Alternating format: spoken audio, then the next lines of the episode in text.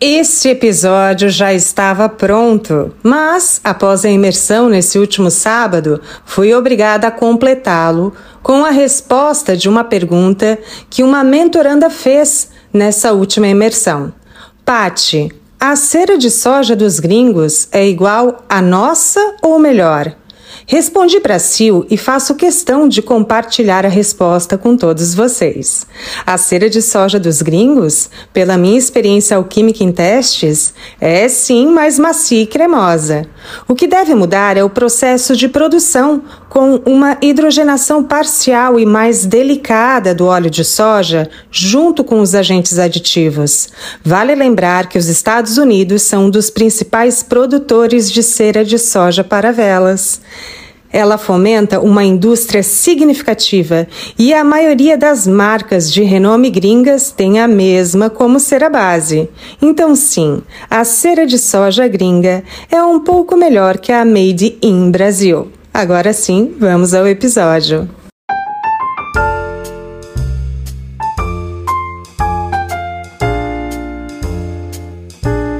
Carmelitos e Carmeletes. Hoje é dia de novo quadro por aqui, a prática alquímica, e vamos desvendar algumas técnicas para evitar os tão temidos problemas com a cera de soja.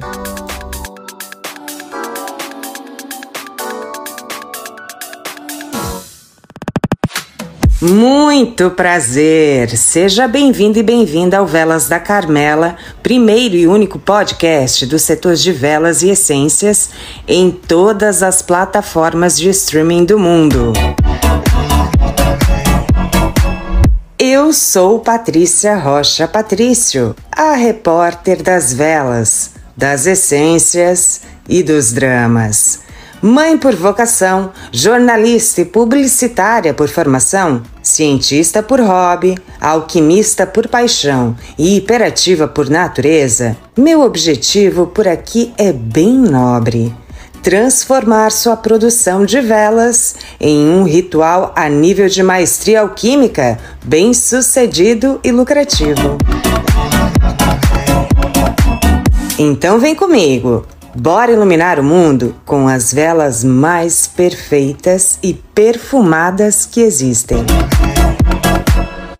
Mas antes, pare tudo que você está fazendo agora, dá um pause aqui no episódio e nos siga, favorite e compartilhe esse episódio com aquele ou aquela amiga alquimista que tu achas que merece e nos siga nas redes sociais, nos grupos Velas da Carmela no Face e no perfil arroba Velas da Carmela no Insta. Trago por lá muita informação bacana e importante também. Agora sim, vamos falar da tão amada e odiada cera de soja. Essa bichinha é cera base das marcas mais renomadas e das velas mais caras ao redor do mundo. Porém, a bichinha é misteriosa e oferece diversos desafios alquímicos. Para trabalhar com a cera de soja, primeiro você tem que saber que a querida é desafiadora mesmo por duas situações, as quais já falei em outros episódios, mas reforço aqui para contextualizar. A cera de soja tem estabilidade térmica baixa, ou seja, ela é vulnerável e delicada a qualquer mudança de temperatura. Além disso, a bonita é polimórfica, ou seja, cristaliza de maneira irregular. A união do polimorfismo com a baixa estabilidade térmica da soja faz com que a mesma seja suscetível a deformações mesmo após cristalizada e maturada. É, a cera de soja não é fácil mesmo. Mas é com ela que a gente consegue fazer as velas mais perfumadas que existem. Então vamos lá, vamos aprender algumas técnicas para lidar com essa bichinha. Problema número 1: um, o frosting, mais conhecido como geada. essa tal de geada é um subproduto da soja que causa o crescimento de pequenos cristais bem visíveis na superfície da vela. A maioria das velas feitas com cera de soja pode apresentar no decorrer da sua vida essa tal de geada. Felizmente, é apenas um problema estético que não afeta em nada a combustão ou a performance de aromas da vela, mas Esteticamente, a bichinha realmente é feia e pode atrapalhar a venda da sua velinha. Então, como evitar a temida geada, o famoso frosting? Lide com carinho e delicadeza com a soja no derretimento. Não agite a querida com muita força. Trate a mesma com carinho e a mexa bem devagar durante o processo de derretimento. A agitação excessiva e violenta pode acelerar o processo de solidificação, promovendo uma cristalização irregular e o famoso frosting. A soja é reconhecida pela ótima aderência junto a copos e pavios, ou seja, a bonita tende a ter um derrame uniforme sem as temidas retrações, desde que esse derrame seja feito de forma correta e obedecendo um plano de gerenciamento de calor, ou seja, temos que esquentar os copos, sim, antes do derrame e mantê-los aquecidos durante todo o processo de cristalização, ou seja, de solidificação. E mesmo após cristalizada, essa cera de soja deve ser armazenada com carinho num ambiente seco, longe do acesso de luz, correntes de ar ou variações de temperatura.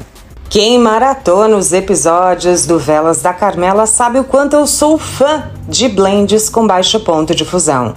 Adicione um agente aditivo capaz de baixar o ponto de fusão da cera de soja, que varia aí entre 50 a 62 graus Celsius.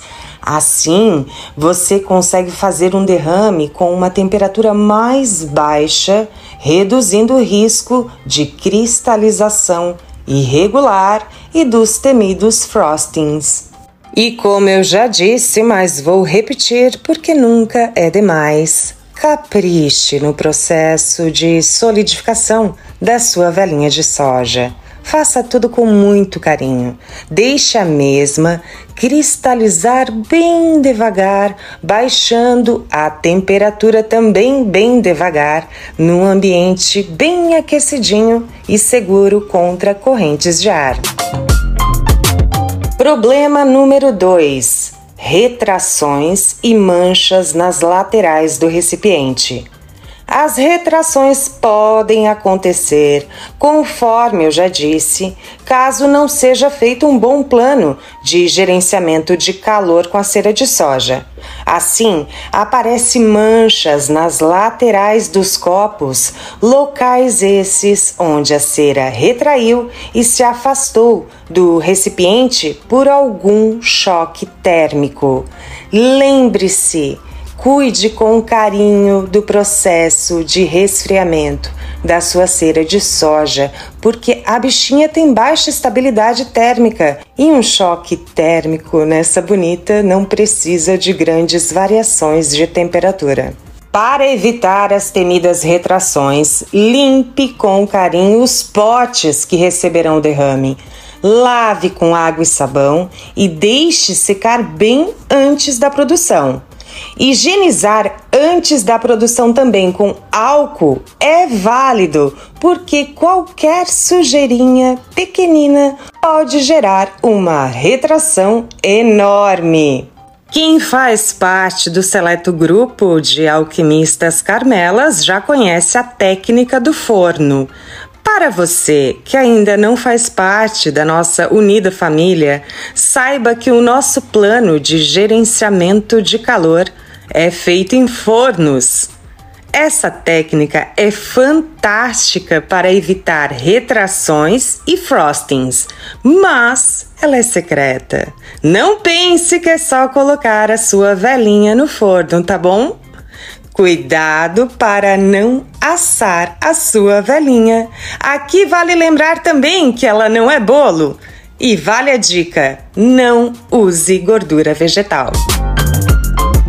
Problema número 3: topos ásperos. Ah, como é frustrante ver que a cera de soja cristalizou porosa demais, deixando pequenos, porém notáveis e ásperos buracos na superfície da nossa velinha.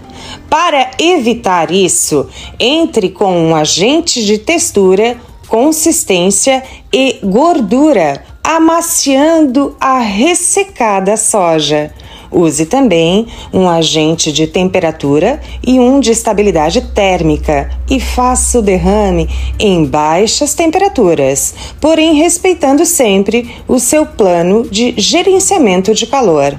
Se nada disso der certo, use o tão rejeitado por mim soprador térmico ou refaça o derrame. Problema número 4: rachaduras e buracos.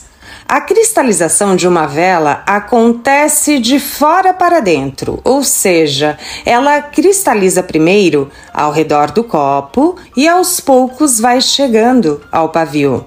Caso o derrame não aconteça com técnicas certas de gerenciamento de calor ou de dispersão, Podem aparecer pequenos círculos rachados ao redor do pavio, como se fossem buracos na superfície da sua velinha. Para tanto, vale a dica de sempre: trate a soja com carinho, mexendo de maneira delicada e resfria bonita aos poucos.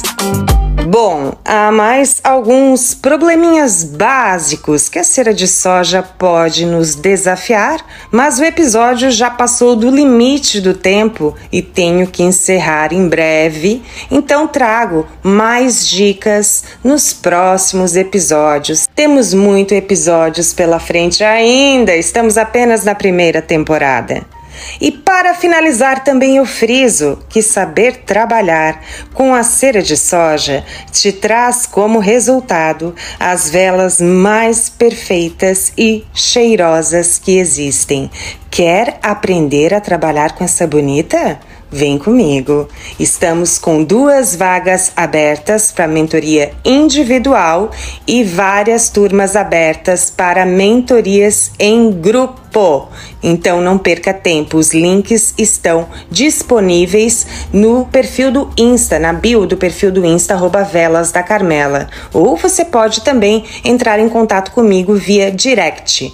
Um beijo enorme, iluminado! bem perfumado e até a próxima!